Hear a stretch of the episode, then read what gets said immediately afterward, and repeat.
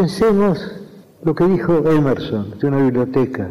Dijo que una biblioteca es un gabinete mágico en el cual hay muchos espíritus hechizados y esos espíritus despiertan cuando los llamamos. Es decir, mientras no abrimos un libro, ese libro es literalmente, geométricamente, un este volumen, una cosa entre las cosas. Pero cuando lo abrimos, cuando el libro encuentra a su lector, entonces ocurre el hecho estético. Si no, si la literatura es expresión, la literatura está hecha de palabras y el lenguaje es también un fenómeno estético. Pensemos en la palabra luna y pensemos en esa metáfora persa, en esa metáfora de un sufí persa, espejo del tiempo. Y creo que una no es menos estética que la otra. Las dos son obras de la estética, salvo que la segunda ser una obra de segundo grado, porque espejo del tiempo está hecho de dos unidades, y luna nos da, quizá aún más eficazmente, la palabra, el concepto de la luna. Es decir, cada palabra es una obra poética. Se supone, erróneamente a mi entender, que la prosa está más cerca de la poesía, está más cerca de la realidad que la poesía. Yo entiendo que es un error. El lenguaje es una creación estética. Creo que no hay duda alguna. La poesía es expresión. Y el hecho de que si la poesía es expresión, si un verso es expresión, cada una de las partes de que el verso está hecho, cada una de las palabras es expresivo, este sí mismo. Creo que lo sentimos como sabido porque es cierto. El hecho de que la poesía no son los libros en la biblioteca, no son los libros encerrados en el gabinete mágico de Emerson la poesía es el encuentro del lector con el libro, la lectura del libro, el descubrimiento del libro. Y también hay otra experiencia estética que es el momento muy extraño también en el cual el poeta concibe la obra, en el cual va descubriendo o inventando la obra. Porque según se sabe en latín, las palabras inventar y descubrir son sinónimas. Aquello que dijo de Platón, de que descubrir es recordar, de lo cual Francis Bacon agregó que ignorar es haber olvidado. Es decir, ya todo está, pero tenemos que verlo. Cuando yo escribo algo, yo tengo la sensación de que todo eso preexiste. Yo parto de un concepto general. Yo sé más o menos el principio y el fin. Y luego voy descubriendo las partes intermedias. Pero no tengo la sensación de inventarlas. No tengo la sensación de que dependen de mi arbitrio. Las cosas son así. Son así, pero están escondidas, y mi deber de poeta es encontrarlas. Porque poesía es leer, es escribir, y es compartir lo escrito y lo leído. Poesía 1110. Un espacio para pensar y compartir el acto poético en todas sus formas. La poesía de todas las cosas. Soy Pato Pons, locutora de la 2x4, con Alfonsín Storni. Sábado. Me levanté temprano y anduve descalza por los corredores. Bajé a los jardines y besé las plantas. Absorbí los vaos limpios de la tierra. Tirada en la grama, me bañé en la fuente que verdes achiras circundan. Más tarde, mojados de agua, peiné mis cabellos. Perfumé las manos con zumo oloroso de diamelas. Garzas quisquillosas, finas, de mi falda hurtaron doradas migajas. Luego puse traje de clarín más leve que la misma gasa. De un salto ligero llevé hasta el vestíbulo mi sillón de paja. Fijos en la verja mis ojos quedaron, fijos en la verja. El reloj me dijo diez de la mañana. Adentro un sonido de loza y cristales, comedor en sombra, manos que aprestaban manteles. Afuera, sol como no he visto, sobre el mármol blanco de la escalinata. Fijos en la verja siguieron mis ojos, fijos, te esperaba. Los hombres de mi raza no han llorado, eran de acero. Alfonsina Storni. Fragmento de cada dolor tiene un nombre. Era fácil enamorarse hasta que salía el sol y después todo se escurría tan rápido como el agua mineral helada que tomábamos para no deshidratarnos. Una sola vez nos vimos de día. Eran las cinco de la tarde, ella fumaba con una amiga en un banco de la peatonal, yo pasaba con mi novia por ahí. Me miró un segundo y cuando iba a seguir su pupila miró a alguien más, como si de golpe uno viera a Bruno Díaz a los ojos y descubriera todo. El hechizo narcótico se rompió, se desvaneció la magia, no nos vimos más. Y sin embargo, mil años después, tu fantasma vuelve en una canción de Primal Scream, cuyo significado estudié y descifré solo para encontrarte, para invocarte o para intentar subirme otra vez a esa ola, solo para que se estrelle en silencio contra la arena sucia de una obra en construcción. Julia Mariana Sánchez nació en Rosario en 1981. Es abogada y escritora.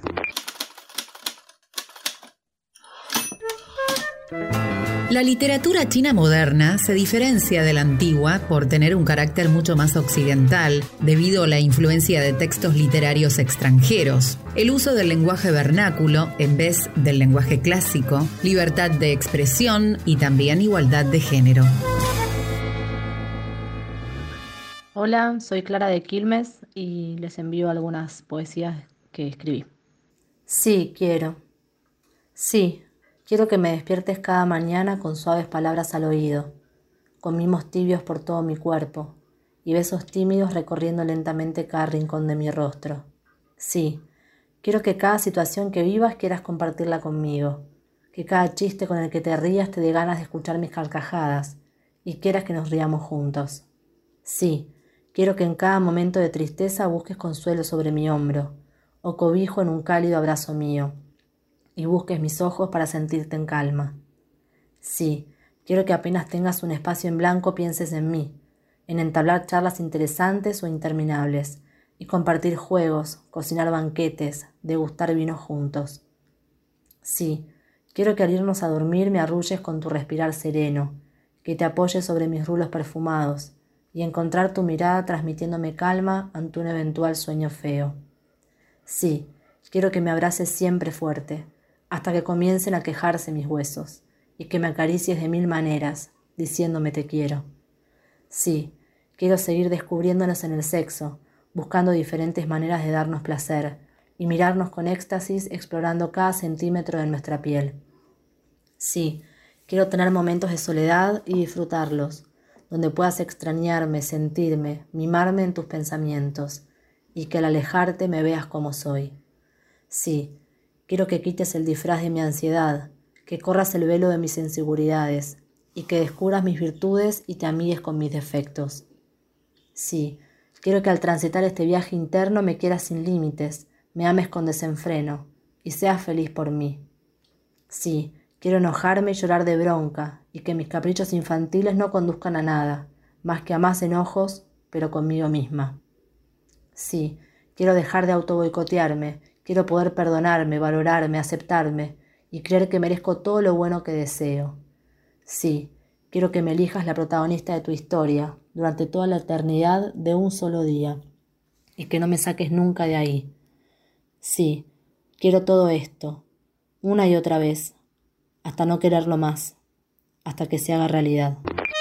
A pesar de lo que digan, la idea de un cielo habitado por caballos y presidido por un dios con figura equina repugna al buen gusto y a la lógica más elemental, razonaba los otros días el caballo. Todo el mundo sabe, continuaba en su razonamiento, que si los caballos fuéramos capaces de imaginar a Dios, lo imaginaríamos en forma de jinete. Caballo imaginando a Dios, por Augusto Monterroso. Soy Edgardo Tabasco y para la 1110 voy a relatar de Nora Moore, Me gusta. Usted me gusta, pero no es un simple gusto, no como el café en la mañana, no como la puesta de sol en el horizonte. Me gusta no solo de un momento, no como esperar una noche o la ansiedad por la mañana. Usted no es un instante. Usted me gusta como para dos o tres eternidades. No importa si duele. Quiero tener el control. Quiero un cuerpo perfecto, quiero un alma perfecta. Quiero que te des cuenta, cuando yo no estoy cerca, eres tan especial. Desearía ser especial. Pero yo soy un gusano, soy un bicho raro. ¿Qué demonios estoy haciendo aquí? No pertenezco a este lugar. Creep. De Tom York por Charlotte Summers.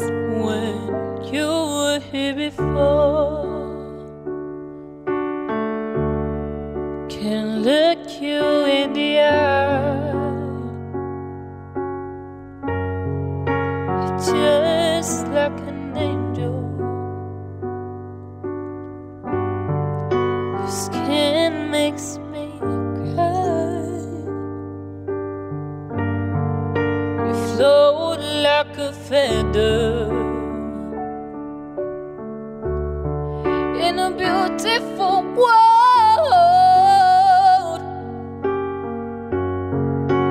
Wish I was special. It's so very special. But I'm a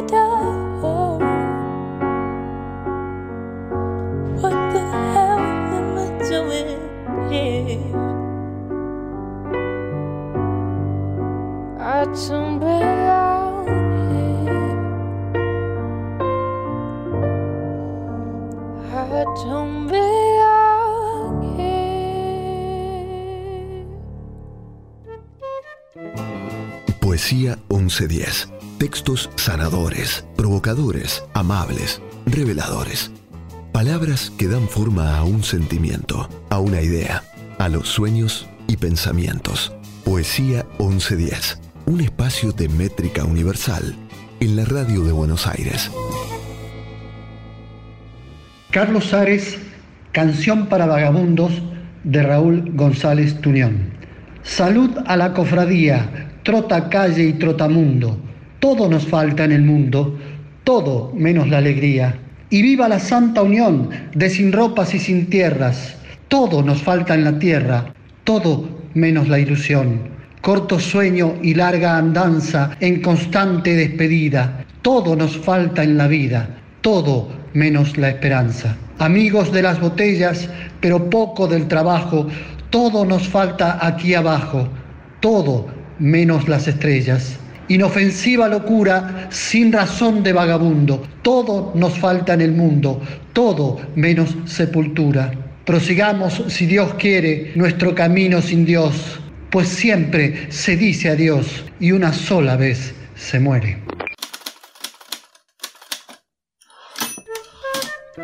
Franz Kafka había encargado a su amigo Max Brod quemar toda su obra literaria tras su muerte. Por suerte, Brod desobedeció las órdenes del autor y no solo no las quemó, sino que además las publicó, convirtiéndose en el salvador de textos de indiscutible valor y ayudando a consolidar la reputación del célebre escritor checo.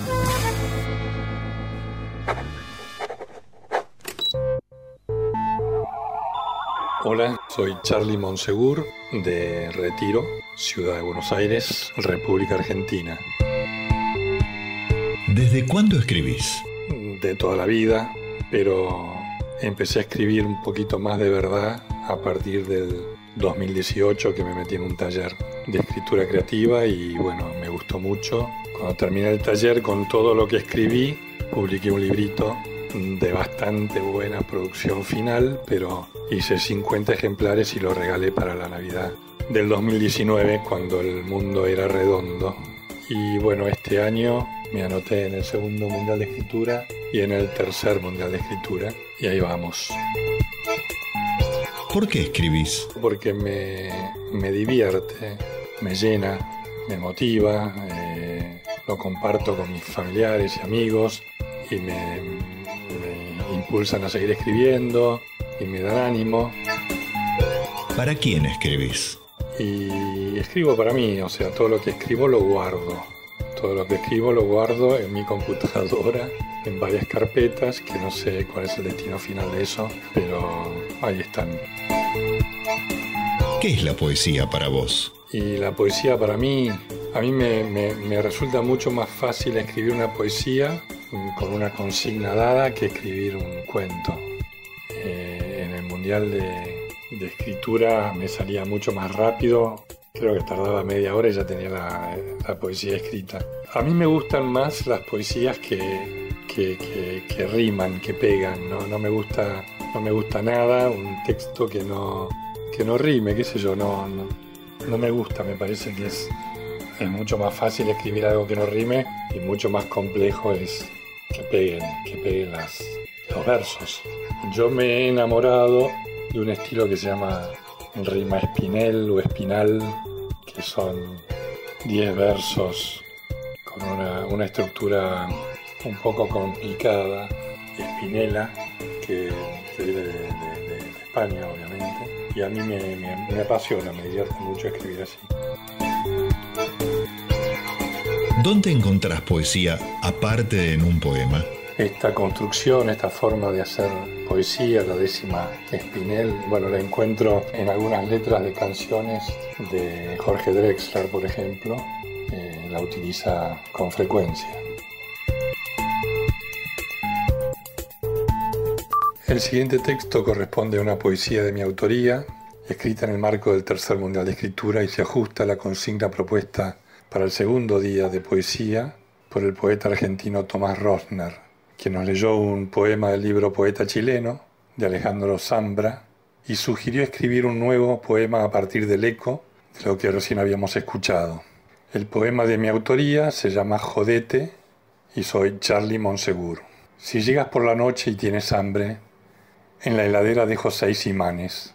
Si tienes muchas ganas de esperarme, el foco de la entrada está quemado. Sugiero que me avises por WhatsApp si tienes muchas ganas de encontrarme. El agua de la calle viene turbia. Deja que corra libre unos instantes. Sugiero que le pongas a tu vaso dos gajos de limones, abundantes. Y si te agarra sueño de repente y no te queda otra que acostarte, tenés junto al colchón un edredón que fue lo único que me dejaste. La anfibología es un vicio de la palabra, cláusula o manera de hablar a la que puede darse más de una interpretación. Como recurso consiste en emplear a propósito voces de doble sentido. En la frase Mi padre fue al pueblo de José en su auto, no queda claro si fue en un auto suyo de José o suyo de mi padre. La frase El cerdo del niño puede referirse a un cerdo de propiedad del niño o a que el niño es un cerdo. Cuento de Rubén Fonseca, Orgullo. Mientras el médico en una esquina del consultorio hablaba por teléfono en voz baja y como sabía que se estaba muriendo golpeó en la cama de metal con fuerza. El médico se asustó y después muy nervioso sacaba los cajones de los armarios, maldiciendo, culpando a la enfermera y diciéndole a él que se calmara, que iba a ponerle una inyección antialérgica, pero no encontraba dónde estaba el maldito medicamento. Y él pensó, me estoy muriendo, sofocado, la vida y la muerte corriendo al parejo y consciente de que su muerte era inminente e inevitable.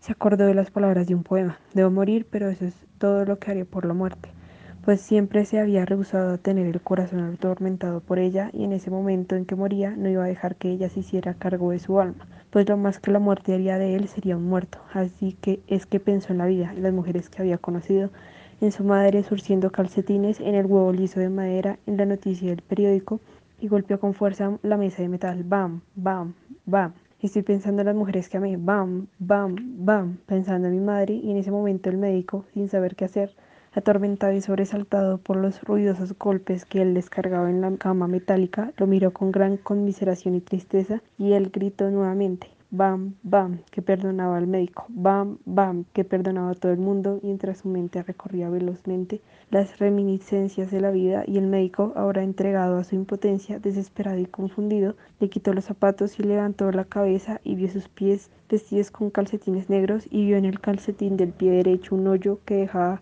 aparecer un pedazo del dedo grande y se acordó de cuán orgullosa era su madre y de que él también era muy orgulloso y que eso siempre había sido su ruina y su salvación. Y pensó, no voy a morirme aquí con un hoyo en el calcetín, no va a ser esa la imagen final que lo voy a dejar al mundo. Contrajo todos los músculos del cuerpo, se curvó en la cama como un alacrán ardiendo en el fuego y en un esfuerzo brutal logró que el aire penetrara en su laringe con un ruido aterrador, y cuando el aire era expelido de sus pulmones, hizo un ruido aún más bestial y horrible, y se escapó de la muerte y ya no pensó en nada. El médico sentado en una silla se limpió el sudor del rostro. Él se levantó de la cama metálica y se puso los zapatos. Cuando amanece en tus ojos, cantando al amanecer, reposo sobre tu pecho.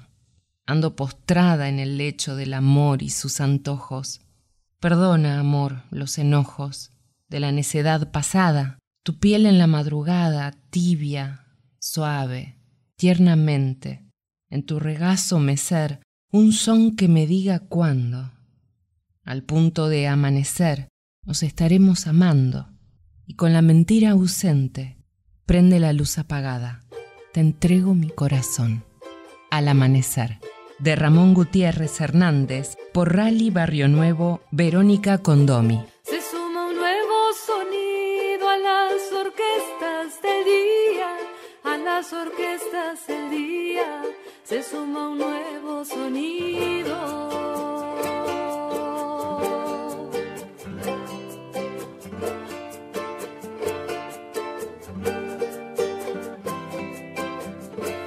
Se suma nuevo sonido a las orquestas del día, a las orquestas del día, se suma nuevo sonido.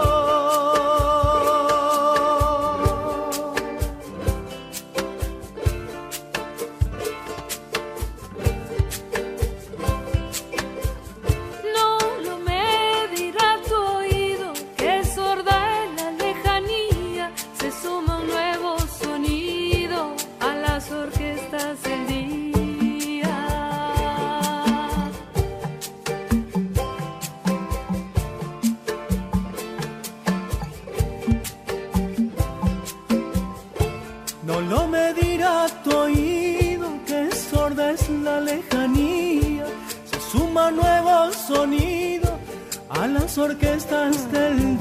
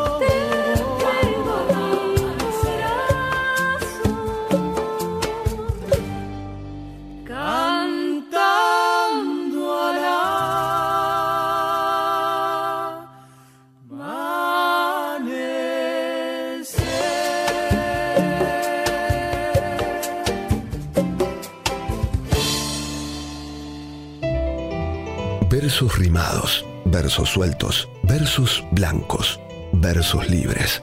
Poesía 1110. Palabras sin aislamientos preventivos. Hola, soy Luis Otero y quiero compartir con ustedes este poema de Pablo Neruda. Te amo. Te amo. Te amo de una manera inexplicable, de una forma inconfesable, de un modo contradictorio. Te amo. Con mis estados de ánimo que son muchos y cambian de humor continuamente, por lo que ya sabes, el tiempo, la vida, la muerte. Te amo. Con el mundo que no entiendo, con la gente que no comprende, con la ambivalencia de mi alma, con la incoherencia de mis actos, con la fatalidad del destino, con la conspiración del deseo, con la ambigüedad de los hechos. Aun cuando te digo que no te amo, te amo. Hasta cuando te engaño, no te engaño. En el fondo, llevo a cabo un plan para amarte mejor. Te amo sin reflexionar, inconscientemente, irresponsablemente, espontáneamente, involuntariamente, por instinto, por impulso, irracionalmente. En efecto, no tengo argumentos lógicos, ni siquiera improvisados para fundamentar este amor que siento por ti, que surgió misteriosamente de la nada, que no ha resuelto mágicamente nada y que milagrosamente, de a poco, con poco y nada, ha mejorado lo peor en mí. Te amo. Te amo con un cuerpo que no piensa, con un corazón que no razona, con una cabeza que no coordina. Te amo, incomprensiblemente, sin preguntarme por qué te amo, sin importarme por qué te amo. sin cuestionarme por qué te amo. Te amo. Sencillamente porque te amo. Yo mismo no sé por qué te amo. Te amo, de Pablo Neruda. Son muy pocas las horas libres que nos deja el trabajo. Apenas un rápido desayuno que solemos tomar pensando ya en los problemas de la oficina, porque de tal modo nos vivimos como productores que nos estamos volviendo incapaces de detenernos ante una taza de café en las mañanas o de unos mates compartidos. Y la vuelta a la casa, la hora de reunirnos con los amigos o la familia, o de estar en silencio como la naturaleza, esa misteriosa hora del atardecer que recuerda los cuadros de Millet, tantas veces se nos pierde mirando televisión, Ahora la humanidad carece de ocios, en buena parte porque nos hemos acostumbrado a medir el tiempo de modo utilitario en términos de producción. Antes los hombres trabajaban a un nivel más humano, frecuentemente en oficios y artesanías, y mientras lo hacían, conversaban entre ellos. Eran más libres que el hombre de hoy que es incapaz de resistirse a la televisión. Ellos podían descansar en las siestas o jugar a la taba con los amigos. De entonces recuerdo esa frase tan cotidiana en aquellas épocas. Venga amigo, vamos a jugar un rato a los naipes para matar el tiempo nomás. Algo tan inconcebible para nosotros. Creo que hay que resistir este ha sido mi lema. En esta tarea, lo primordial es negarse a asfixiar cuanto de vida podamos alumbrar.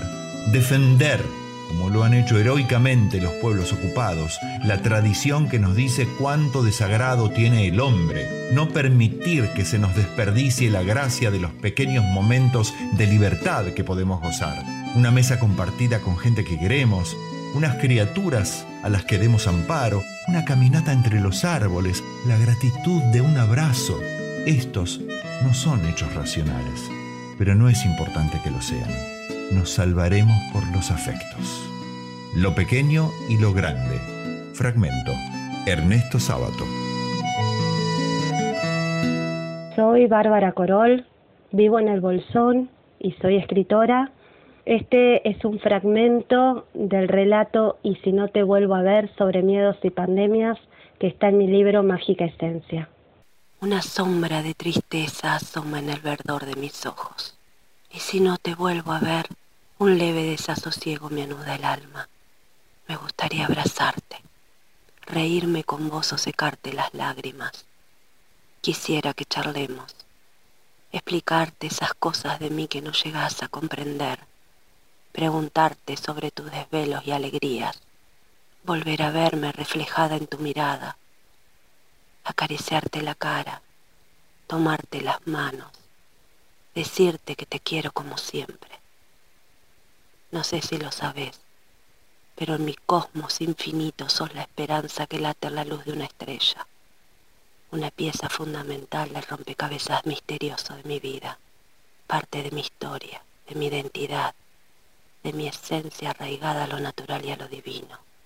Y si por esas cosas de la vida o la pandemia no te vuelvo a ver, quiero que tengas en claro que estás en mi corazón, que te he llevado en mi sonrisa y en el brillo de cada emoción que la distancia no me permitió compartir, que el amor es mágico y milagroso y que resiste todos los avatares y todos los virus incluso los mortales. Y si no te vuelvo a ver, de mágica esencia. Cartas. 11 de junio de 1940. Mi Diego, ahora que hubiera dado la vida por ayudarte, resulta que son otras las salvadoras. Pagaré lo que debo con pintura. Y después, aunque trague yo caca, haré exactamente lo que me dé la gana y a la hora que quiera. Lo único que te pido es que no me engañes en nada, ya no hay razón. Escríbeme cada vez que puedas. Procura no trabajar demasiado, ahora que comiences el fresco. Cuídate muchísimo tus ojitos. No vivas solito para que haya alguien que te cuide y hagas lo que hagas, pase lo que pase, siempre te adorará tu Frida. Frida Kahlo escribió esta carta a Diego Rivera en 1940, el año que estuvieron divorciados. En 1941 volvieron a casarse. En ella puede percibirse la tormenta de sentimientos que movía a la pareja, desde el despecho y el orgullo hasta un amor casi maternal. Te quiero, de María Benedetti. Tus manos son mi caricia, mis acordes cotidianos. Te quiero porque tus manos trabajan por la justicia. Si te quiero es porque sos mi amor, mi cómplice y todo. Y en la calle codo a codo somos mucho más que dos. Tus ojos son mi conjuro contra la mala jornada. Te quiero por tu mirada, que mira y siembra futuro. Tu boca, que es tuya y mía, tu boca no se equivoca. Te quiero porque tu boca sabe gritar rebeldía. Si te quiero es porque sos mi amor, mi cómplice y todo. Y en la calle codo a codo somos mucho más que dos. Y por tu rostro sincero, y tu paso vagabundo, y tu llanto por el mundo, porque sos pueblo, te quiero, y porque amor no es aureola, ni cándida moraleja, y porque somos pareja que sabe que no está sola. Te quiero en mi paraíso, es decir que en mi país la gente viva feliz, aunque no tenga permiso. Si te quiero es porque sos mi amor, mi cómplice y todo, y en la calle codo a codo somos mucho más que dos. Yo le duro lo que usted me cuide. Yo le hablo como usted me trate y le creo lo que usted me demuestra. Frida Kahlo. En dos meses ella cumplirá 40 años y no recuerda cuándo fue la última vez que se sintió tan feliz como hoy. Aparentemente todo había comenzado, como casi todas las historias hoy en día, en un mundo paralelo y virtual, aunque ella sabía que en realidad el punto de inflexión fue cuando sin buscarlo se topó por casualidad con su sonrisa, la cual tenía tanta luz que encandilaba y podía derretir un polo completo con solo proponérselo. Nadie tiene la fórmula del amor perfecto, pero sin duda ellos habían creado un sistema insuperable, donde dos que se buscan y se necesitan coinciden y nacen sensaciones únicas que explotan y se expanden sin control. Las condiciones donde había nacido brutal sentimiento no eran las propicias para quien disfruta de gritar del amor a los cuatro vientos, y mantenerlo en secreto no era una elección, sino una regla. Pero todo lo malo se diluía cuando se escuchaban. Aún así, peleaban contra el tiempo que siempre les jugaba en contra, y la intensidad, tanto en los buenos como en los malos momentos, terminaba por envolverlos en una atmósfera donde solo eran dos, creando caricias en el aire y besos en sonidos, diseñando un idioma propio para poder expresar en palabras lo que llevaban dentro. Cada vez que el conflicto los separaba, la necesidad por el otro los volvía a reencontrar, volviéndose a elegir, a perdonar, a reiniciar la lucha por aceptarse como cada uno era. Después de todo, lo que los había convertido en inseparables era esa fusión de mansedumbre y tormenta, de placer y dolor. Llevaban meses construyendo un camino hacia lo que desde el primer día habían soñado, un encuentro. No sé si era miedo o prudencia, pero ella había mantenido siempre fuertes los muros de la distancia. Pero cada vez era más necesario el poder materializar lo que en muchas ocasiones la pasión y el amor dictaban.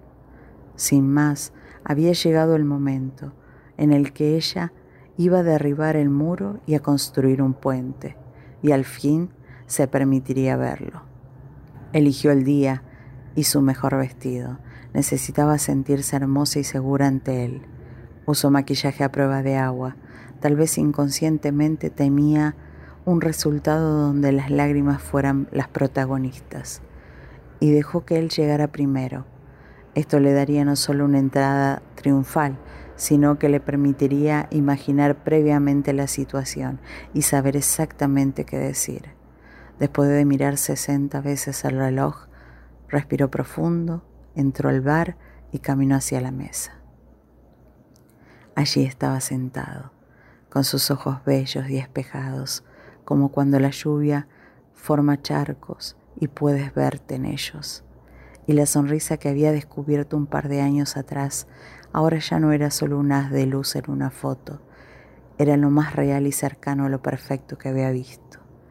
Era innegable, todo él, de cabeza a los pies, era mucho más de lo que había soñado y creado en su mente durante tanto tiempo, y entendió que podría haber aguardado veinte vidas más por él, y aún así hubiera valido la pena la espera.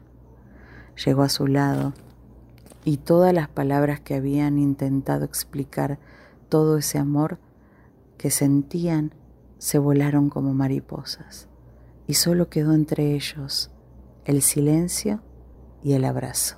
Todo lo demás, antes y después de ese acto, salió sobrando. Ella desesperadamente hundió la nariz en su cuello, buscando el olor que infinitas veces había intentado imaginar. Y él le acarició el cabello mientras sostenía su mano y, y, disfrutaba de sentirla respirar por primera vez tan cerca. Día tras día, durante casi dos años se habían llevado en el pensamiento y en el corazón, pero a partir de ese instante supieron también cómo era llevarse en la piel. Nosotros que fuimos tan sinceros, que desde que nos vimos amándonos estamos, nosotros que del amor hicimos un sol maravilloso, un romance tan divino, nosotros que nos queremos tanto, debemos separarnos. No me preguntes más. No es falta de cariño. Te quiero con el alma. Te juro que te adoro. Y en nombre de este amor y por tu bien te digo adiós. Pedro Junco. Nosotros. Atiéndeme.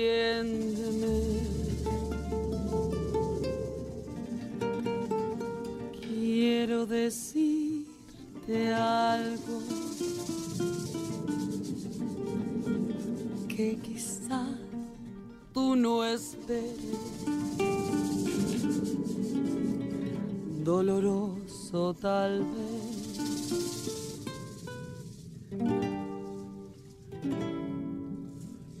Escúchame, que aunque me duela el alma, yo necesito hablarte y así lo haré.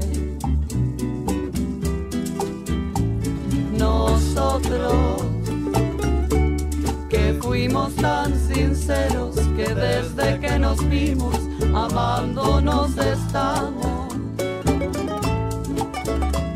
Nosotros que del amor hicimos un sol maravilloso, romance tan divino. Nosotros nos queremos tanto, debemos separarnos, no me preguntes más. No es falta de cariño, te quiero con el alma, te juro que te adoro, y en nombre de ese amor y por tu bien, te digo adiós.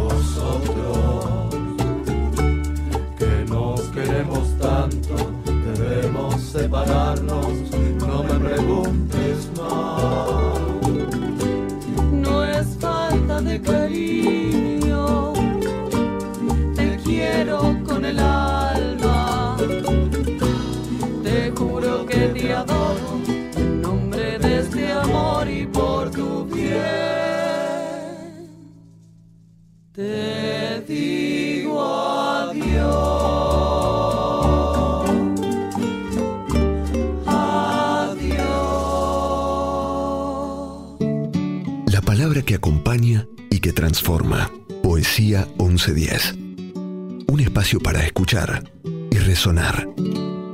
Hola, soy Mosquita Muerta y quería compartirles un poema de Julio Cortázar que me parece que cae justo para este tiempo y que se llama Patria. Esta tierra sobre los ojos, este paño pegajoso, negro, de estrellas impasibles, esta noche continua, esta distancia. Te quiero, país tirado más abajo del mar, pez panza arriba, pobre sombra de país, lleno de vientos, de monumentos y de espamentos, de orgullo sin objeto, sujeto para salto, escupido, curdel inofensivo, puteando y sacudiendo banderitas, repartiendo escarapelas en la lluvia, salpicando de babas y estupor de canchas de fútbol de ringside. Te estás quemando a fuego lento. ¿Y dónde el fuego? ¿Dónde el que quema los asados y tira los huesos? Malandras, cajetillas, señores y cafillos, diputados, tilingas de apellidos compuestos, gordas tejiendo en los aguanes, maestras normales, curas, escribanos, centroforwards livianos, fangios solo, tenientes primero, coroneles, generales, marinos, sanidad, carnavales, obispos, bagualas, chamamés, malambos, mambos, tangos, secretarías, subsecretarías, jefes, contrajefes, truco y contraflor al resto. ¿Y qué carajo? Si la casita era su sueño, si lo mataron en pelea, si usted lo ve, lo prueba y se lo lleva. Liquidación forzosa, se remata hasta lo último. Te quiero, país tirado a la vereda, caja de fósforos vacía. Te quiero, tacho de basura que se llevan sobre una cureña envuelto en la bandera que nos legó Belgrano, mientras las viejas lloran en el velorio. Y anda el mate con su verde consuelo, lotería del pobre. Y en cada piso hay alguien que nació haciendo discursos para algún otro que nació para escucharlos y pelarse las manos. Pobres negros que juntan las ganas de ser blancos, pobres blancos que viven en un carnaval de negros. ¿Qué quiniela, hermanito? En Boedo, en La Boca, en Palermo y Barracas, en los puentes, afuera en los ranchos que paran la mugre de la pampa, en las casas blanqueadas del silencio del norte, en las chapas de zinc donde el frío se frota, en la Plaza de Mayo donde la muerte trajeada de mentira. Te quiero, país desnudo que sueña con un smoking, vicecampeón del mundo en cualquier cosa, en lo que salga, tercera posición, energía nuclear, justicialismo, vacas, tangos, coraje, puños, viveza y elegancia, tan triste en lo más hondo del grito, tan golpeado en lo mejor de la garufa, tan garifo a la hora de la autopsia. Pero te quiero, país de barro, y otros te quieren, y algo saldrá de este sentir. Hoy es distancia, fuga, no te metas, que bachaché, dale que va, paciencia. La tierra entre los dedos, la basura en los ojos. Ser argentino es estar triste, ser argentino es estar lejos y no decir mañana, porque ya basta con ser flojo ahora. Tapándome la cara, me acuerdo de una estrella en pleno campo, me acuerdo de un amanecer de puna, de Tilcara de tarde, de Paraná fragante, de Tupungato arisca, de un vuelo de flamencos quemando un horizonte de bañados. Te quiero, país pañuelo sucio, con tus calles cubiertas de carteles peronistas. Te quiero sin esperanza y sin perdón, sin vuelta y sin derecho, nada más que de lejos y amargado y de noche.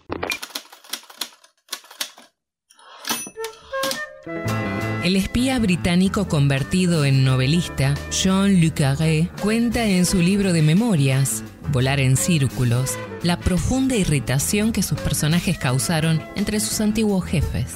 Dado que sus primeras tres novelas fueron escritas mientras aún era espía, el autor usó el seudónimo Le Carré, que significa plaza en francés, porque le gustaba el sonido ligeramente misterioso de la palabra. Para Le Carré, el mundo de espionaje era una metáfora de la condición humana, y en sus novelas explora la traición, el compromiso moral, lo difuso de las líneas morales, la dificultad de distinguir a los buenos de los malos y la carga psicológica que conlleva sostener una vida secreta.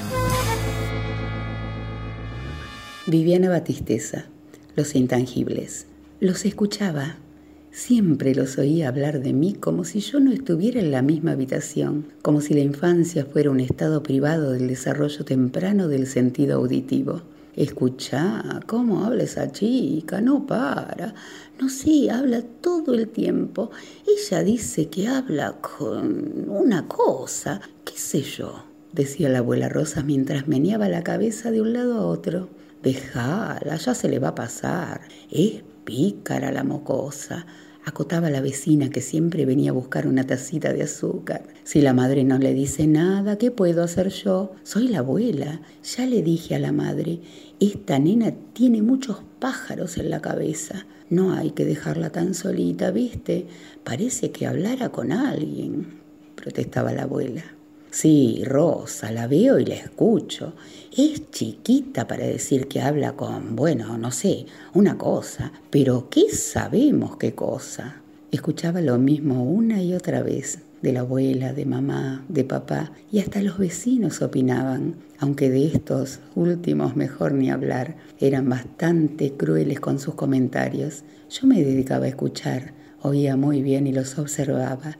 Ellos no se daban cuenta cómo y cuánto los observaba. La cosa tenía nombre, se llamaba Teba. Lo conocía un día de sol trepando el duraznero del fondo de casa, ese árbol de ramas fuertes donde me escondía casi todos los días a juntar pensamientos, los que guardaba en una cajita de té, esas de lata con tapa que me había regalado la abuela. Los seleccionaba como deshojando margaritas. Este sí, este no, este sí, este no. No era cuestión de andar acumulando pavadas. Si hay alguna duda en saber si Teba era él o ella, puedo decir que no era ni lo uno ni lo otro. Además, nunca se me ocurrió preguntarle. Teba y yo nos reíamos y hablábamos mucho. De tanto y tanto abríamos la cajita de té y comentábamos algún pensamiento. Me daba su opinión y si justo encontrábamos alguno que me hacía llorar, me abrazaba fuerte y lloraba conmigo. Corríamos a los patos y a las gallinas para robarles alguna que otra pluma y hacerle cosquillas a la abuela cuando dormía la siesta. Nos tirábamos al piso de la risa. Lo curioso de este hermoso ser intangible era que a medida que pasaban los años mutaba, cambiaba de forma, de color, de voz, pero yo ya sabía que era Teba. La primera vez que lo vi en el duraznero, Parecía una especie de oso gigante color blanco, brazos largos, manos y pies grandes. Emanaba una especie de luz cálida, iridiscente. Luego fue música, todas las músicas que acompañaban mi voz cuando cantaban. Entonces mi voz se suavizaba y recorría escalas y fluida con la naturalidad de lo puro y verdadero de mi alma. Inesperado fue ver el día en que se desdobló en musas y puso en mis manos una tangible pluma tinta Allí comenzó un viaje a distintos lugares, paisajes por mar, aire y tierra, por varitas mágicas y colores. Recordé mi cajita de té y la vacié. Todos los pensamientos festejaron conmigo. Habían crecido también y se habían multiplicado en otros que ni siquiera recordaba. Con desparpajo se desparramaban en las hojas de mi cuaderno y se organizaban por orden de llegada. Sabía que por algo los había guardado por tantos años. Quizás mañana se convierta en el libro. Quien controla el discurso domina el poder. Y quien domina el poder controla el discurso. Michel Foucault. Soy Graciela Montenegro. ¿Desde cuándo escribís? Bueno, escribo, yo creo que desde que aprendí a escribir, que escribo poesías desde los 6, 7 años. ¿Por qué escribís? ¿Por qué escribo? Porque es una necesidad. Escribir para mí siempre lo fue. Me di cuenta mucho tiempo después, casi a los 16 o a los 17, me di cuenta que tenía un diario lleno de poemas y que la poesía estaba incorporada en mi vida. ¿Para quién escribís? Y escribo para quienes me quieran leer. En general escribo para adultos, pero no pienso tanto en para quién, sino en escribir. ¿Qué es la poesía para vos? Bueno, la poesía para mí es una manera de mirar la vida y también es una manera de vivir. Uno no vive tan tranquilo cuando le invadió la poesía. Mira las cosas desde otra perspectiva, desde otro ángulo, como si la viera a través de un caleidoscopio distinto. ¿Dónde encontrás poesía aparte de en un poema? Y encuentro poesía en casi todo, aún en las cosas más tristes o en las cosas desagradables. Simplemente es una manera de mirarlas. Así que me pasa que vivo encontrando poemas ocultos o maneras de expresarlos todos los días y a cada momento. Bueno, muchas gracias. Si te doy estas llaves, si te doy estas llaves, es pensando en la vuelta, es porque estoy segura de que tus destartaladas zapatillas buscarán el portón y sin dudarlo emularás a los gatos del techo en tu acolchado rumor sobre las escaleras. Quizás se filtre alguna claridad por entre las persianas soñolientas y sonrías siguiendo el tibio recorrido de la grieta de la sala que transformó su curva en línea recta y adviertas con tu huraña melancolía que la mancha de grasa y su recuerdo abrieron el capullo y petalean sobre el blanco grisáceo del ángulo del patio. No habrá ningún misterio. Conectarás tu móvil, sabiendo de antemano de los pocos enchufes redivivos. Tal vez sea el wifi, ilustre conocido en tu memoria, que te convoca a mitigar tus datos móviles, o la ausencia de aquella mermelada de limones amargos que espera en la heladera. Y no descarto que debas arrojar por un instante, solo por un instante, tu escudo puntiforme y sin querer decidas refugiarte entre mis brazos, como cuando eras niño. Este poema es de mi autoría. Em, el poema se llama Si te doy estas llaves y lo escribí durante el Mundial de Poesía, este tercer Mundial. Se llama recopilación a la reunión en uno o más volúmenes del resumen de un tema. Ante la imposibilidad de reunir todo el material existente acerca de un tema dado, se hace un compendio o recopilación. La recopilación requiere un trabajo previo de investigación y una selección de los contenidos según un criterio definido. Este tipo de creación literaria es creativa solo en la elección de los criterios y las obras que se incluyan, pero es de gran valor para conservar una visión amplia de la totalidad de un género, por ejemplo y muy en particular sobre algunos que han desaparecido en el devenir de la historia. Poema Arturo Camacho, mirando al espacio sideral medio hambre. Me acerqué a la ventana de la nave que enmarca este abismo en las pequeñas luces. El enorme vacío espacial agujereado de estrellas. Mi mano sobre el plástico transparente de la ventana encontró un tacto ajeno, artificial, lo moldeada que fue por otras manos, acaso humanas también, pero desconocidas. La acaricié, no me acarició de vuelta. De todos modos, su indiferencia fue distinta del abismo que sigue cubriendo esta misma ventana. No era una ruina de vacíos, nunca quebrará la mente así. De hecho, la ordena, nos protege a mí y al resto de la tripulación. La ventana ofrece un resquicio seguro del exterior desmedido. Si algo ha cambiado, eso es nosotros. El otro cambió, los que se fueron. El mismo humor con aire grotesco sigue rodando por los cafetines antes por los cuentos del gordo Salverio y hoy por su hijo, el viejo Luis y su poesía rata, sobre la angustia de un hombre solo porque su hembra lo abandonara, con un amigo. Si algo ha cambiado, eso es nosotros. El otro cambio, los que se fueron. Delito Nevia, por Fito Páez. Corta un pedazo de torta y dame Vamos hasta la esquina a ver qué pasa. Todo está en orden.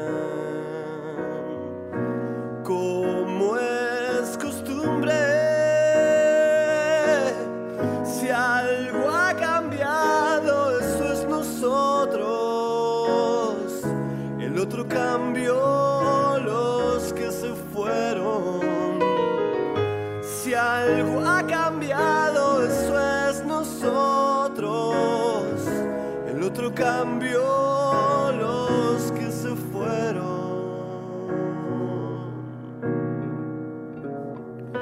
El mismo humor con aire grotesco sigue rondando por los cafetines antes por cuentos del gordo Salverio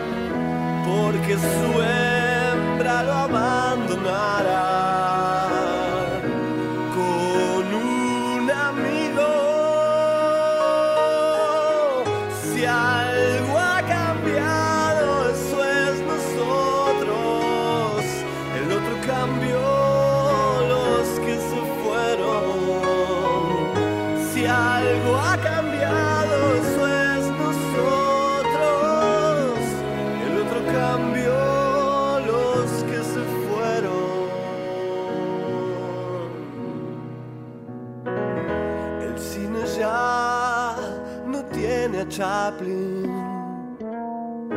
pero sus luces ahora encandilan. Toda la gente sigue parada,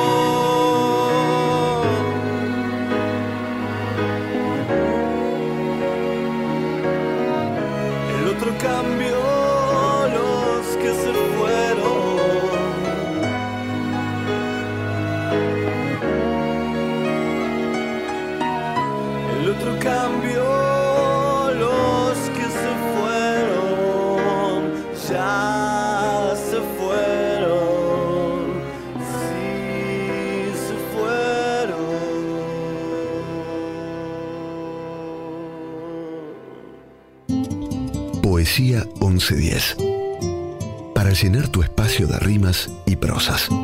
Soy Nora Perlé. Ustedes saben que yo vengo de mi rinconcito rabalero de la 2x4 y siento un placer enorme poder eh, estar junto a ustedes, la 1110, para convidarlos con uno de los hermosos textos de Ladia Blasquez. Esta vez refiere al obelisco. Ella dice, ¿qué haces, flaco? Siempre ahí, ¿eh? Mirá que tenés suerte. Naciste y vivís parado. Bueno, si no te movieron los muchachos del mundial, ya no te mueve nadie. Además te hicieron para eso, para que nadie te mueva. Tenés la vida garantizada a perpetuidad. ¿Qué tal? Porque a Buenos Aires le irán cambiando gradualmente, pero, pero vos no entrarás jamás en los planes de ningún intendente por delirante que sea. A ver, vamos a ver. ¿Quién se atreve a dejarnos sin distintivo? ¿Quién se imagina la 9 de julio y Corrientes con un hueco en el medio? ¿Quién podría caminar por la diagonal arriba sin tenerte de fondo? Por supuesto, nadie. Así como ninguno puede pasar a tu lado sin provocarse una tortícolis voluntaria, porque es como cerrar los ojos, ¿viste? Cerrar los ojos frente al espejo del ascensor. ¿Quién lo hace? Los porteños te miramos como pidiéndote ayuda constantemente, un SOS para que sigas marcando eso que es nuestra identidad geográfica. Aunque más no sea, ¿no es cierto? La otra la estamos buscando hace tiempo. Y si supiésemos la mitad de las cosas que sabés, testigo mudo y pasivo del trajinar de los días, de las noches, del mundo y el submundo de la ciudad, bueno, ya la habríamos encontrado. Algunas veces trataron de cambiarte el entorno para hacerte más lindo, ¿no? No lo consiguieron. Primero fue la plazoleta, después los canteros, más tarde el césped y los bancos, y vos en medio, allí, imperturbable, sin importarte un corno la escenografía, seguro de ser la primera figura en la comedia o el drama de la noche de la ciudad. Los desaprensivos de siempre dicen que sos largo, al cohete. Ay, querido monumento, inútil pero nuestro. Y no sé si es tan al cohete tener el privilegio de mirarlo todo desde arriba, que es como deben mirarse las cosas para verlas chiquititas, que es como realmente son. A mí se me hace que cuando nadie te ve, debés sacar la mano por la ventanita para darle de comer a las palomas. Porque vos no sos de cemento, vos tenés un cuore que se arruga por dentro como un fuelle, o mejor, si querés, como un porteño, tratando de venderlos la imagen de una altivez llena de suficiencia, que es mentira. Ahora sé por qué te hicieron con forma de lápiz, ahora sé, para que alguna vez escribas la historia de Buenos Aires en el cielo. La luna vino a la fragua. Con su polizón de nardos, el niño la mira, mira. El niño la está mirando. En el aire conmovido, mueve la luna sus brazos y enseña, lúbrica y pura, sus senos de duro estaño. Huye luna, luna, luna. Si vinieran los gitanos, harían con tu corazón collares y anillos blancos. Niño, déjame que baile. Cuando vengan los gitanos, te encontrarán sobre el yunque con los ojillos cerrados. Huye luna, luna, luna que ya siento sus caballos. Niño, déjame, no pises mi blancor almidonado. El jinete se acercaba, tocando el tambor del llano. Dentro de la fragua el niño tiene los ojos cerrados. Por el olivar venían, bronce y sueño los gitanos, las cabezas levantadas y los ojos entornados.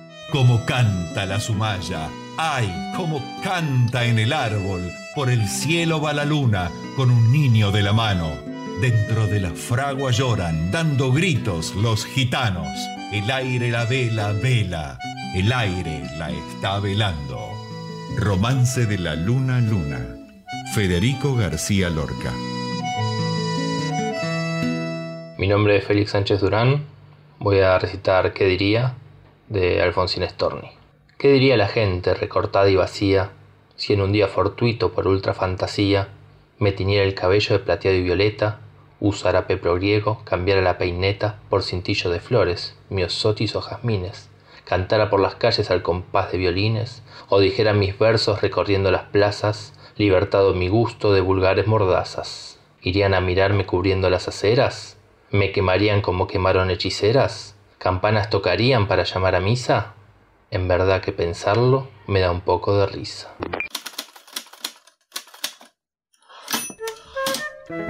Considerada una de las más importantes escritoras del siglo XX, Clarice Lispector, con su estilo poético, innovador y su enigmática personalidad, repitió en innumerables ocasiones, no escribo para agradar a nadie. Si bien pertenece a la tercera fase del modernismo, el de la generación del 45 en Brasil, Clarice desarrolló una forma tan propia de escribir entre la poesía y la prosa que es muy difícil catalogarla en un movimiento determinado. Ya desde muy pequeña el inspector amaba escribir y ya en esos textos tempranos se adivinaba un estilo diferente. Se dice que un periódico de Pernambuco le rechazó varios cuentos que envió para una sección infantil de relatos porque mientras el resto de niños mandó textos narrativos, los de Clarice solo contenían sensaciones. Buenas noches, soy Mónica Persano Vivo en Morón, oeste del Gran Buenos Aires. Viento de lejos, sibilante, casi impreciso. Se desliza este viento, rumor de hojas estrechas, bálsamo de casas bajas, horneadas en tardes de estío. Ulular constante, viento, trae secretos de orillas remotas y esparces su música en mi andar cansado. Despeinas todo a tu paso y depositas en mis oídos aullar de árboles tardíos. Esta noche salgo en la noche vacía, en una bohemia sin razón para ser, en la rutina de bares que, a pesar de los remordimientos, traen y hablando de pasión, razón para vivir. Es mejor que te presentes a mí, en esos mismos lugares, en la noche, en los bares. ¿Dónde has estado? Onde anda você? ¿Dónde estás caminando? Hermano Silva, Vinícius de Moraes. E por falar em saudade, onde anda você? Onde andam seus olhos que a gente não vê? Onde anda esse corpo que me deixou morto de tanto prazer? E por falar em beleza, onde anda a canção que se ouvia na noite? Dos bares de então, onde a gente ficava, onde a gente se amava em total solidão. Hoje eu saio na noite vazia, numa boemia sem razão de ser, na rotina dos bares, que apesar dos pesares me trazem você. E por falar em paixão, em razão de viver, você bem que podia me aparecer nesses mesmos lugares, na noite nos bares onde anda você.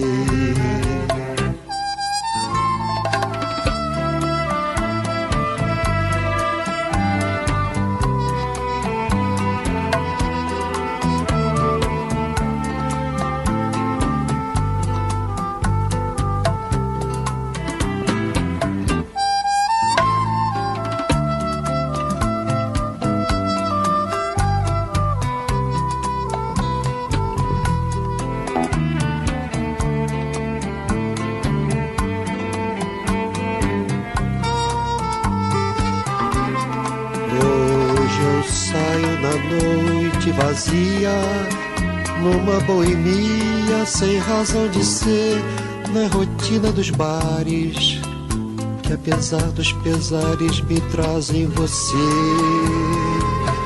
E por falar em paixão em razão de viver você bem que podia me aparecer nesses mesmos lugares na noite nos bares onde anda você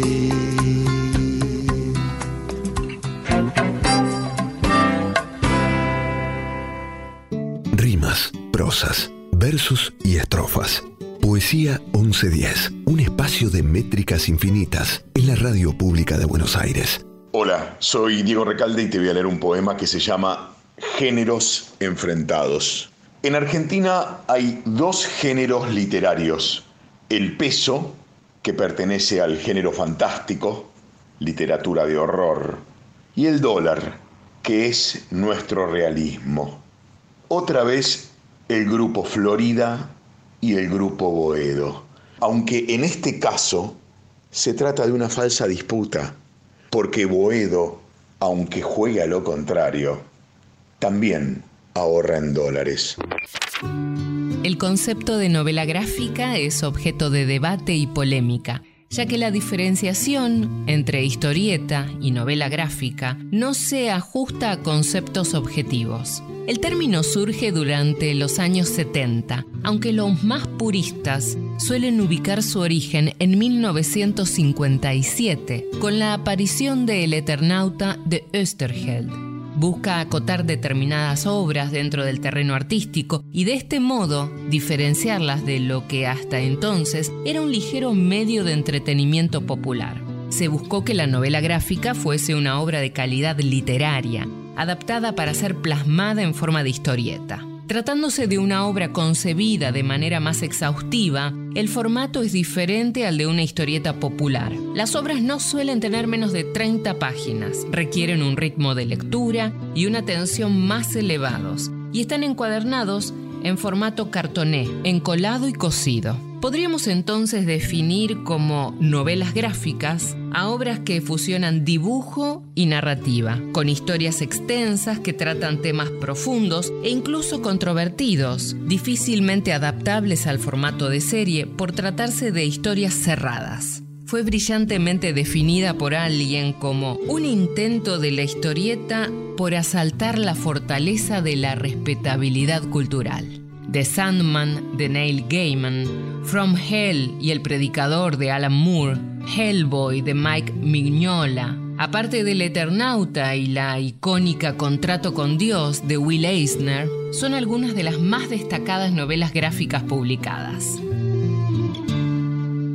Hola, soy Rodrigo Patané y compartiré el poema La malabarista y el poeta de El poeta en motocicleta.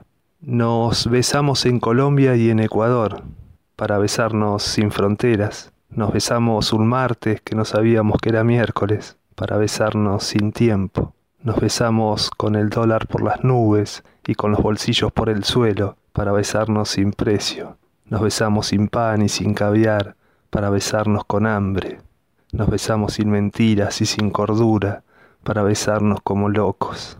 Nos besamos sin maquillaje y sin espejos, para besarnos como somos. Nos besamos sin prejuicio y sin miedo, para besarnos sin Dios y sin infierno. Nos besamos en la calle donde hacíamos malabares y poesía, para besarnos donde tus labios empiezan y mis versos terminan. Hachas, tras cuyo golpe la madera resuena, y los ecos, ecos que se alejan desde el centro como caballos.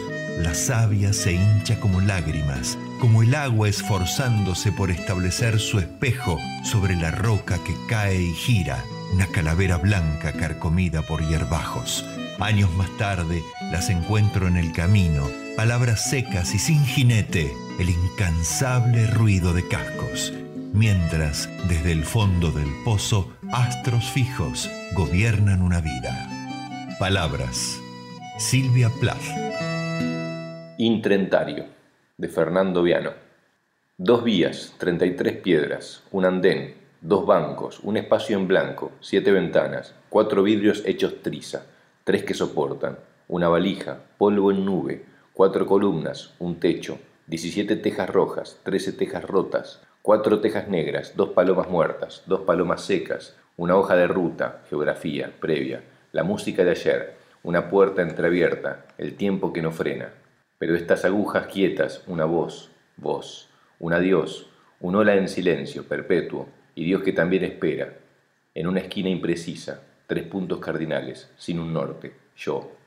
Y este vacío aquí, justo aquí, entre vagón y vagón, dos vagones tiesos, donde rebota el eco que se agiganta en el hueco de un nombre, tu nombre, que ya no digo. Hola, soy Anabelia Celeste Marrapodi del barrio de Villa Urquiza en Ciudad de Buenos Aires. ¿Desde cuándo escribís? Escribo desde muy chica, desde que tengo noción de que sé escribir. ¿Por qué escribís? Escribo porque me gusta expresarme y lo uso como un canal de manifestación de un montón de pensamientos, de sentimientos, de sensaciones, de ideas, que a veces con la palabra no me es suficiente o no es la herramienta donde puedo bajar a tierra todo lo que, lo que me pasa en el, en el plano superior a mi mente, digamos, por arriba de todo lo que me pasa en la cabeza. ¿Para quién escribís? Y a veces escribo para mí nada más, a veces escribo para expresar una idea y para que otras personas la puedan leer y puedan concientizarse de ciertas cuestiones que para mí son, son importantes. Así que escribo también para el que quiera leer, por más que parezca una frase hecha, pero la realidad es esa. Sé que, que me gusta compartir lo que escribo y siempre va a haber alguien que, que le guste leer eso. ¿Qué es la poesía para vos? La poesía para mí es sentimientos, emociones, situaciones descritas de una manera romántica o de una manera también a modo de cuento. Podemos escribir poesía y estar relatando una situación personal que quizá no nos gustó mucho, pero de esa manera la plasmamos en, en letras y se lee, se lee como si fuera de otro a veces y hasta, hasta puede ser una situación poética, algo que no nos gustó. ¿Dónde encontrás poesía aparte de en un poema? En, en la calle, todo el tiempo, en las vivencias que tengo con mis sobrinos, en estar compartiendo y jugando con ellos, en volverme nena por un ratito. Encuentro poesía en mi trabajo, en lo cotidiano, en las situaciones domésticas, en todos, todos los momentos de mi vida. Sé que por ahí a veces no me doy cuenta, pero la poesía está, está ahí. El título del texto es El suéter azul y es de mi autoría. Un pañuelo bajo la manga de su suéter azul de chenil. Un pañuelo de algodón con delicada puntilla blanca bordado a tres hilos en colores pasteles. Pequeño y delicado bordado hecho a mano, por sus propias manos huesudas y venosas. Morenas manos de artesana labradora de la tierra, de la casa y la cosecha. Ese húmedo pañuelo bajo la manga del suéter azul escote en B se esconde tímidamente dejando entrever la punta de un hilo que zigzaguea temeroso sobre su brazo rústico. Humedad de lágrimas, sudor, resfríos crónicos y alergias constantes. Humedad de otoño, de lluvia gris, de besos cansados, de sudor, de cuerpos frenéticos, de palabras sordas. Bajo el pañuelo la medalla de la Virgen de Cacupé, grabada en un brazalete de alpaca brillante. Brazalete trofeo de generaciones y generaciones, herencia de ancestros, utilizado por cientos de mujeres de un linaje eterno que hoy descansa sobre esa muñeca maltrecha por una artrosis atrevida. Artrosis que a menudo le juega una mala pasada bromeando con su cuerpo deshecho por recuerdos intensos, que ha deformado sus dedos y ensanchado sus nudillos envueltos en una piel reseca, pero no por ello menos elegante. Una piel escamosa, áspera, que con estéril esperanza y fingido orgullo se permite lucir sobre su dedo anular derecho el anillo de un fútil compromiso. Anillo de oro blanco coronado con una ostentosa y falsa esmeralda, de un verde tan sintético y artificial como los augurios proferidos por su prometido aquella noche otoñal de lluvia espesa cuando se juraron amor eterno. El ardor de la leña en la salamandra arrojando calor, sus sombras intempestivas y consonantes bamboleándose de un lado a otro de esa pequeña habitación, y el aroma de la canela invadiendo la escena no admitían dudas sobre el porvenir de esas almas.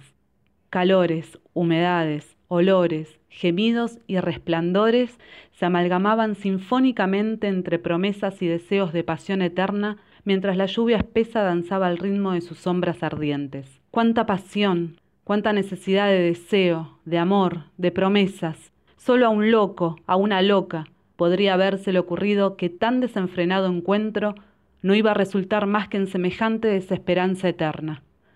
Oculta, sagaz y despiadada maldad la que sólo puede ocultar un alma vacía de afecto legítimo, desencarnada y fuera de todo juicio. El sol penetrante sobre la ventana de una cocina, una cocina cualquiera con una ventana de madera como puede haber miles, con vidrio repartido y cortina blanca de puntillas, una mesa de madera rústica, ajada, deslucida, cubierta con restos de harina y migas de pan. El pan tostándose en un calentador metálico cubierto de óxido sobre una cocina a gas desvencijada. Un repasador usado, la cuchara de madera y la olla de barro espesan un guiso que será su almuerzo, su cena, su almuerzo y su próxima cena.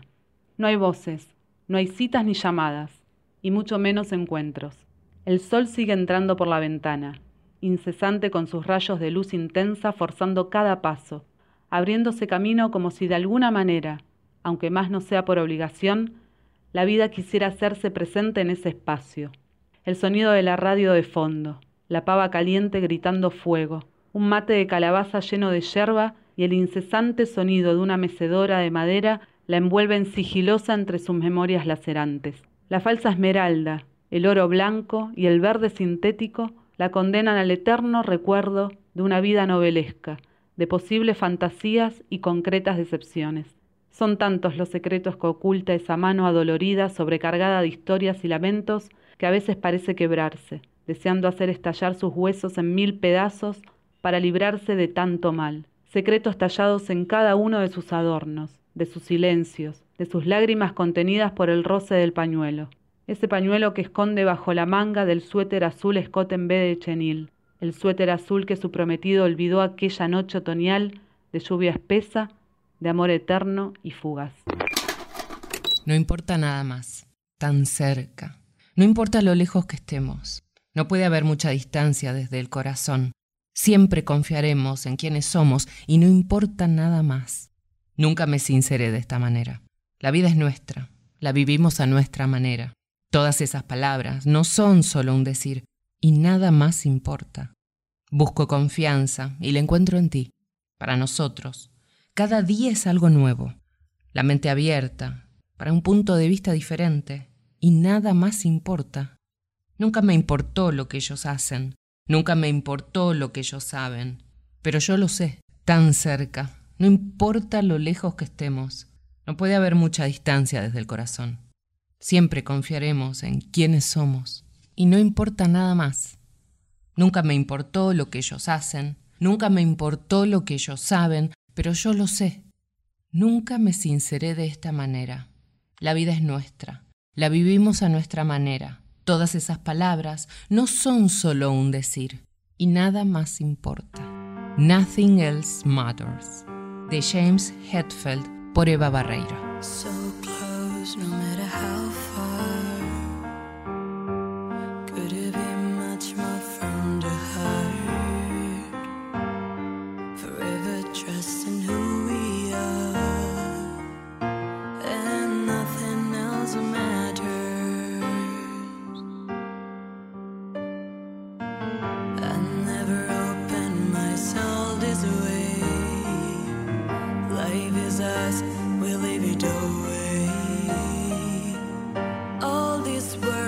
Poesía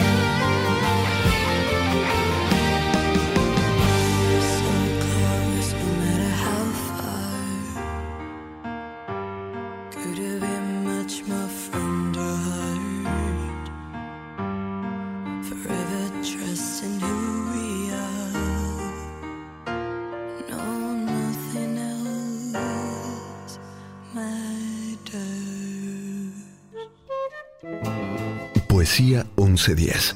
Textos sanadores, provocadores, amables, reveladores. Palabras que dan forma a un sentimiento, a una idea, a los sueños y pensamientos. Poesía 1110. Un espacio de métrica universal en la radio de Buenos Aires.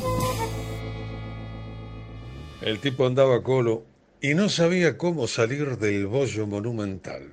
Lo mataba la mufa. En el laburo, en la casa, en la calle, y siempre igual.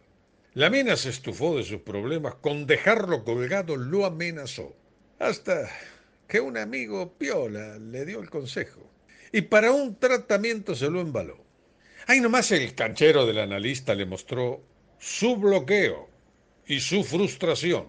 La pulsión instintiva no funcionaba. Lo mataban la angustia y la inhibición. Era un cuadro neurótico, casi psicosis. Y por las fijaciones lo descubrió. Un metejón grandioso con su mamita y el gusto por los hombres que siempre reprimió. Entonces no hubo más mufas ni estrilos, sino solo agresiones y depresión.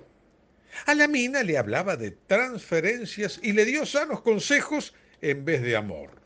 La bronca se volvió sana descarga. El laburo una clara enajenación. Se acabaron los gritos y los portazos, pues todo era figura de una tensión. La terapia le cuesta un ojo y medio. Él la garpa jugando de sol a sol. Ya ni tiempo le queda para conflictos, ni para saber siquiera si mejoró. Al psiquiatra lo quiere como a una madre. Y con esto supera todo su mal. Y el pobre paciente se está volviendo loco por cuidar su preciosa salud mental.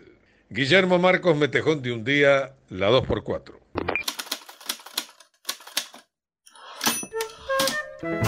A Colson Whitehead le llevó 15 años de investigación y trabajo lograr escribir su libro El ferrocarril subterráneo. La obra que ganó el Pulitzer y el National Book Award narra la historia de Cora, una mujer que busca la libertad y huye de la esclavitud, y de su abuela y su madre que también estaban condenadas a servir a otros hasta que aparece una agrupación que quiere abolir la esclavitud, el ferrocarril subterráneo.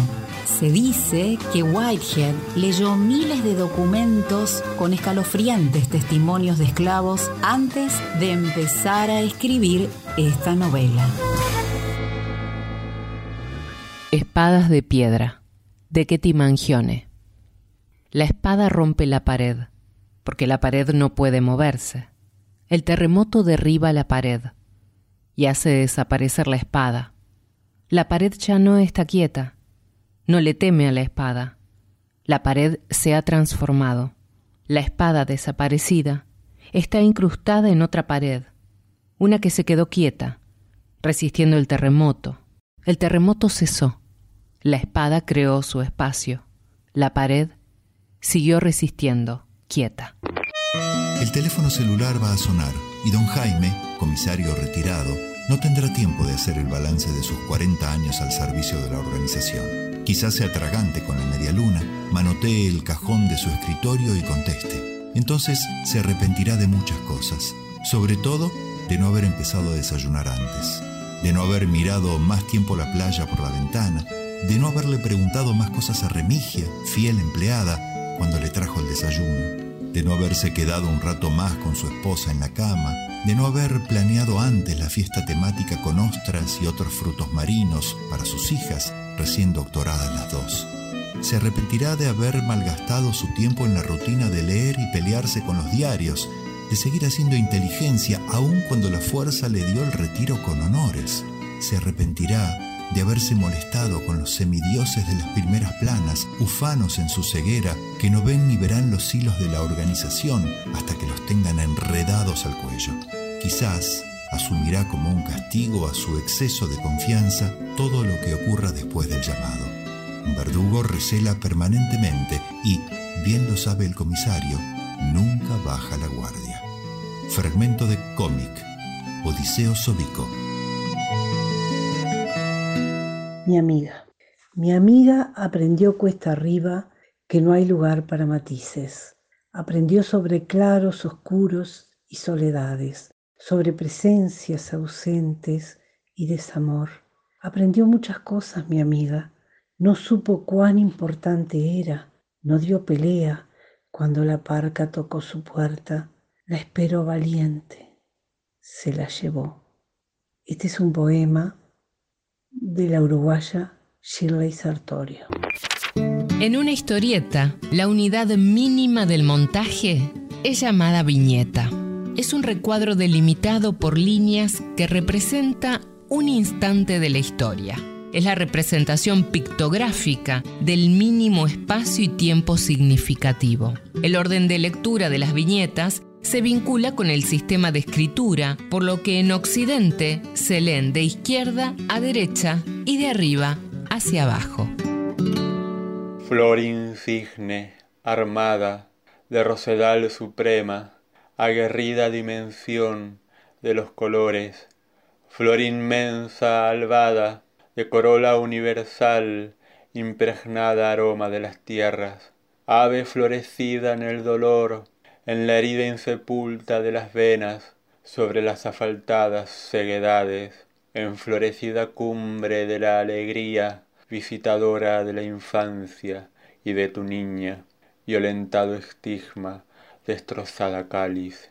Vuela, florave, navega los rincones dulces de la esperanza, eleva la magnitud inagotable de los amores que crea el polen, destruye nuestra tristeza desde la altura invariable de tu mirada, señala la táctica definitiva con la luz de una estrella, con el fuego de tus manos, con la paciencia de tus ojos. Ave, dolorosa laguna en la lágrima, flor, desgarrada canción de Vicentra, flor ave, ave y flor, avecinada lumbre, extensiva primavera, infinito cobre, ave con jardines en su pecho, flor con alas en sus sépalos, rojo color de bandera, roja naturaleza. Mírate, recorre tu cuerpo, florece el paraíso que soñaste, batalla el sueño de tu vida. Mira, vamos mojando en la noche todo tu abarcador nombre, multiplicando las flores, y se escucha una justicia que canta, acercándose con la abeja enamorada. Yo no sé si comprendo. Dicen que así habla el viento, en horas tan lejanas para mí. Pienso que el amor, solo el amor puede calmar este pesar. Voy a rendirme para que me lleve al mar. En un coro de muñecas, asombrada ya de ellas, vuelan miles de maripositas, más perdidas que bonitas, vuelan. Solo el amor puede calmar este pesar. Voy a rendirme para que me lleve al mar. Máscaras de Manuel Moretti, por Estelares. En un laberinto azul veo caer las hojas grises del fin. En un tiempo muy lejano, asustado por el ruido y por mí. Yo no sé si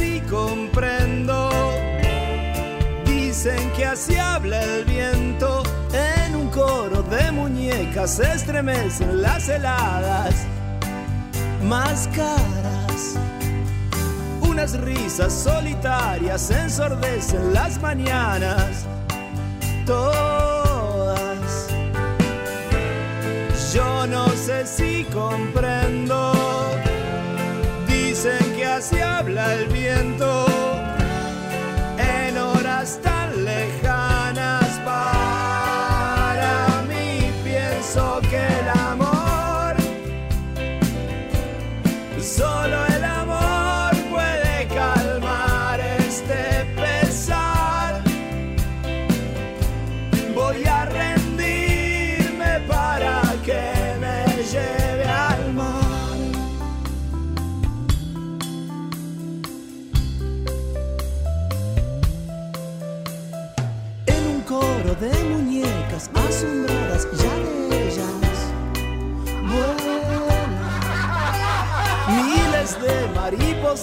más perdidas que bonitas.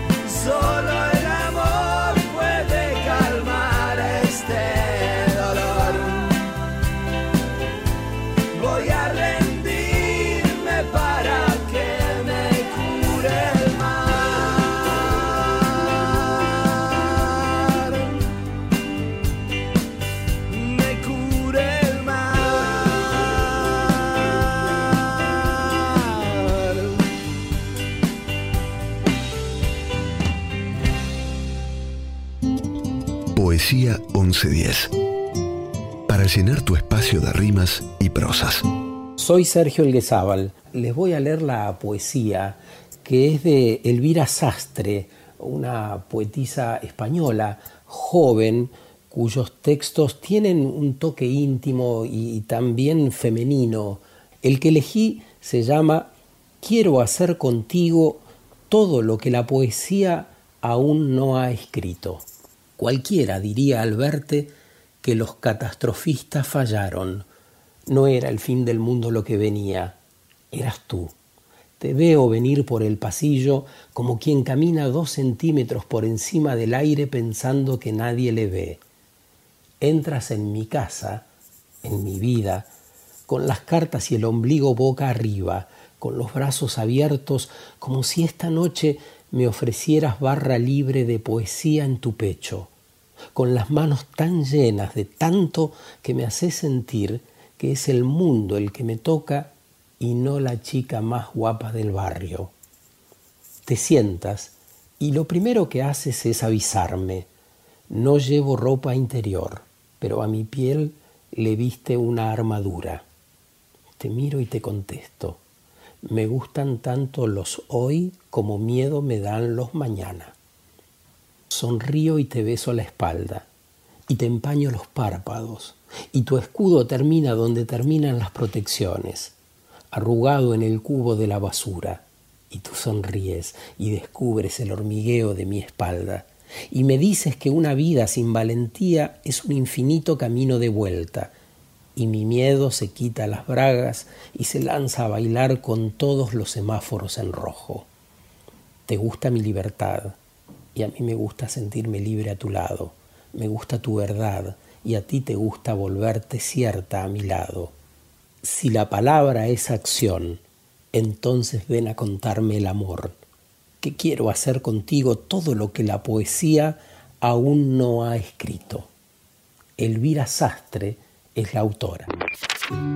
Un ideograma es un signo esquemático no lingüístico que representa globalmente conceptos o mensajes simples. Por ejemplo, las señales de tráfico o los símbolos matemáticos se caracterizan por su universalidad, su economía y la rapidez con que se verifica su percepción. La escritura jeroglífica maya y egipcia fueron construidas sobre la base de ideogramas, así como el chino, el japonés y el insíbidi, con una maciza presencia de ideogramas en su escritura. Las escrituras ideográmicas son raras, ya que el uso y las necesidades tienden a formar combinaciones relacionadas con significados o sonidos que se van alejando de la representación inicial del ideograma.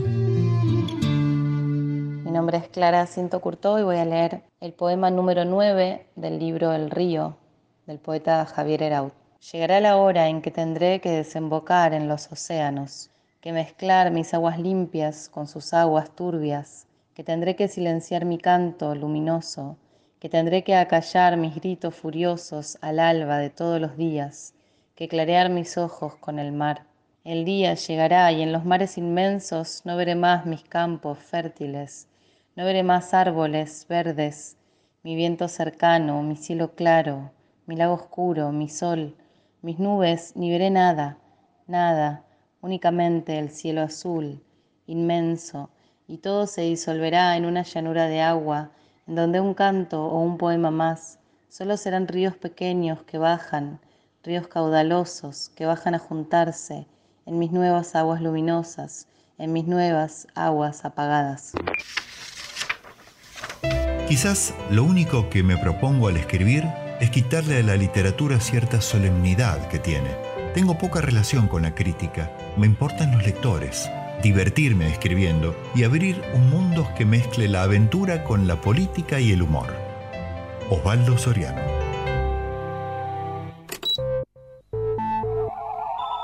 Hola, mi nombre es Carla Melchor, soy de San Martín Mendoza.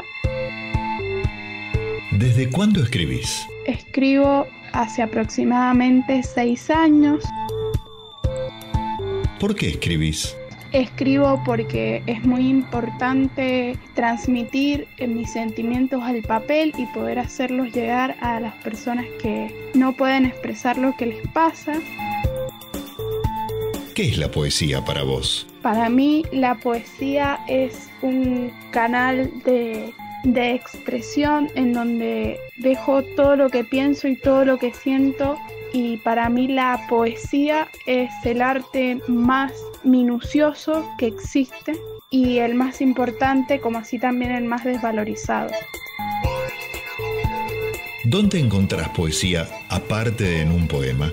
Encuentro poesía en las cosas más simples, encuentro poesía en una persona, en un lugar, en mi lugar favorito, encuentro poesía en una planta, en un paisaje, en un animal, encuentro poesía en mi mascota, encuentro poesía en todos lados porque somos poesía mucho más de lo que creemos.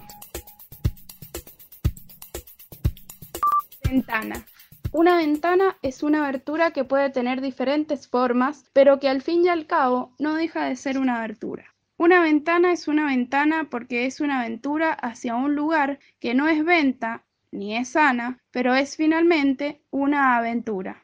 Sin embargo, una ventana no es una puerta, y quien se olvida la llave, si tiene la suerte de pasar por entre las rejas, la usa de puerta, porque una ventana no tiene un uso en específico. Puede ser puerta, escondrijo, ventilación, mirada, conexión y hasta un puente. Puede ser todo lo que vos necesites que sea y puede tener la extensión que desees. Las hay en casi todas las casas, pues son la abertura funcional que da un poco de exterior a lo interior. Al final del día, una ventana frente a tu cama es una conexión con aquello que está pasando fuera de tu cama. Nos dice muchas cosas y a veces puedes charlar con ella. Nosotros le damos atención y ella nos cuenta un poco de lo que ve en el exterior, pues una ventana nos mantiene informados y atentos incluso hasta la hora del sueño. Por eso, cuando en las noches me acuesto y miro por la ventana, me conecto conmigo misma. Mientras miro por el espacio que genera, pienso en lo que hice en el día, planeo lo que voy a hacer al día siguiente y me cuelgo. Me cuelgo de las junturas de la reja y me quedo pensando larga y detenidamente. Le dedico tiempo. Eso es. A una ventana hay que dedicarle tiempo, hay que hacerle el espacio que ella nos da a nosotros para mirar hacia afuera. Es por eso que las ventanas son dignas de tiempo y espacio. Finalmente, una ventana no es ventana sin cortina ni pared. Una ventana sin pared no sería una ventana, sería una simple estructura sin sentido. Mas la ventana en la pared, una vez embutida, es un gran puente, ya no solo entre lo que pienso y el mundo exterior, sino tal vez entre lo que era yo cuando tenía ocho años y miraba las mismas rejas y lo que soy hoy, diez años después, todavía mirando las mismas rejas. Es un puente temporal. Y la cortina, la cortina lo es todo cuando no quiero pensar, cierro la cortina. Cuando no quiero que me vean, cierro la cortina. Cuando tengo frío, cierro la cortina. Cuando no quiero llorar, cierro la cortina. Cuando no quiero nada, simplemente cierro las cortinas. Y ahí estoy yo, sumida en un profundo sueño. Se torna a veces algo abismal. Intento evadir algunas pesadillas y al final sigo con las cortinas cerradas. No veo lo que hay fuera, y apenas se flamean hasta rozar débilmente la punta de mi cama. Sigue ahí, cerrada, y sé que al despertar volveré a mirar las junturas de la reja y pensar en lo que he vivido durante este tiempo. Pienso que la ventana esa temporal no envejece ni engrandece, pero sí te recuerda que el paso del tiempo se ve en nuestro cuerpo. Sin embargo, en las rejas de la ventana no puede juntarse más que polvo. Polvo que si la limpias de vez en cuando, se ve la misma ventana de siempre y vos, vos envejeciendo más que aquella monótona ventana. ¿Y sabes por qué? Porque no sos atemporal. Así que nunca dejes que se junte polvo en vos. Muchos afirman, comenzó Alice Good con aire distraído y distante, que el hombre ha matado el silencio. Es muy injusto decir eso, porque el silencio no existe. A veces huimos de la gran ciudad para escapar del bullicio, pero no hacemos sino trocar unos ruidos por otros. Cuando se acercan las vacaciones, deseamos conscientemente cambiar de ocupación. La máquina de calcular por la bicicleta, o la de escribir por el arpón submarino. También de un modo consciente deseamos cambiar de paisaje, la ventana del inquilino de enfrente por la montaña, el campo o la playa, pero de una manera inconsciente, lo que anhelamos sin saberlo es cambiar de ruidos. El bocinazo, el frenazo, el chirriar de las máquinas, las radios del vecino, por otros menos desapacibles, como el rumor del viento sobre los pinos o la honda y angustiada respiración del mar. Fragmento de Los renglones torcidos de Dios, de Torcuato Luca de Tena. ¿Quién soy? Hoy soy Marcelo Trumper, el que escribe. Otras soy el más real, porque el Marcelo que escribe corresponde a una zona bastante breve del otro, es casi como una caricatura, diría yo, del otro. Qué cosa tan bella. Es un día soleado. El aire es sereno luego de la tempestad. Pero hay otro sol, más hermoso aún, el sol mío, que está enfrente a ti. Cuando la noche llega, el sol sale de escena. Me viene un poco la melancolía. Me quedaría bajo la ventana. Oh sole mío. Eduardo Di Capua, Alfredo Masucci, Giovanni Capurro, por Elvis Presley.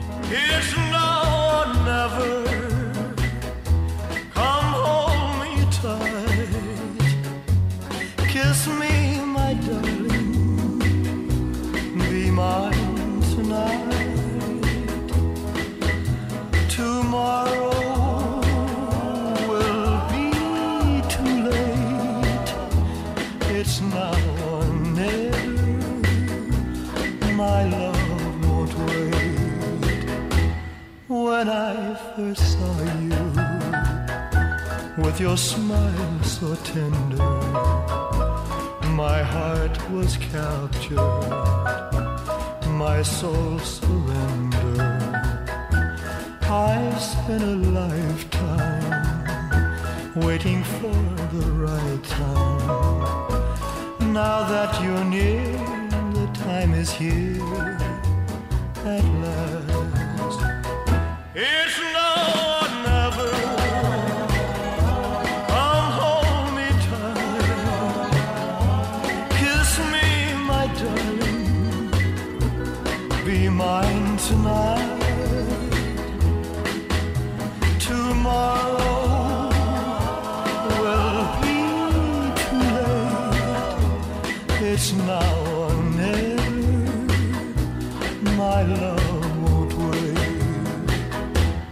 Just like a willow, we would cry an ocean if we lost true love and sweet devotion.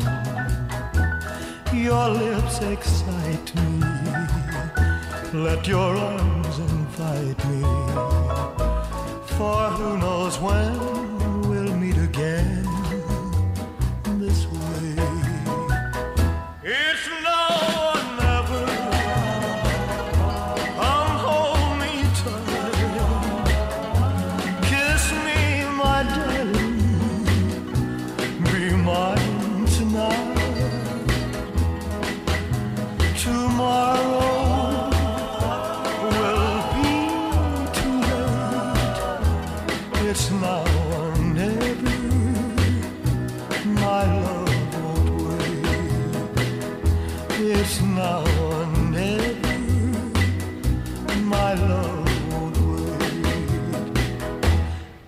Now or never.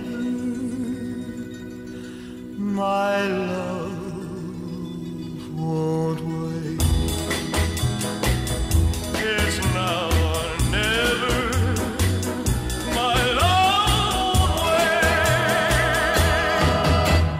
Poesía 1110, un collage sonoro hecho en Argentina con las voces de oyentes de todo el mundo. Un viaje por las letras propias y ajenas. Con la participación, siempre especial, de Guillermo Helen, Jimena Oliver y Valeria Liboreiro. Locutores de la 1110. Locutores de la 1110. Locutores de la 1110, La radio pública de la Buenos radio Aires. pública de Buenos Aires.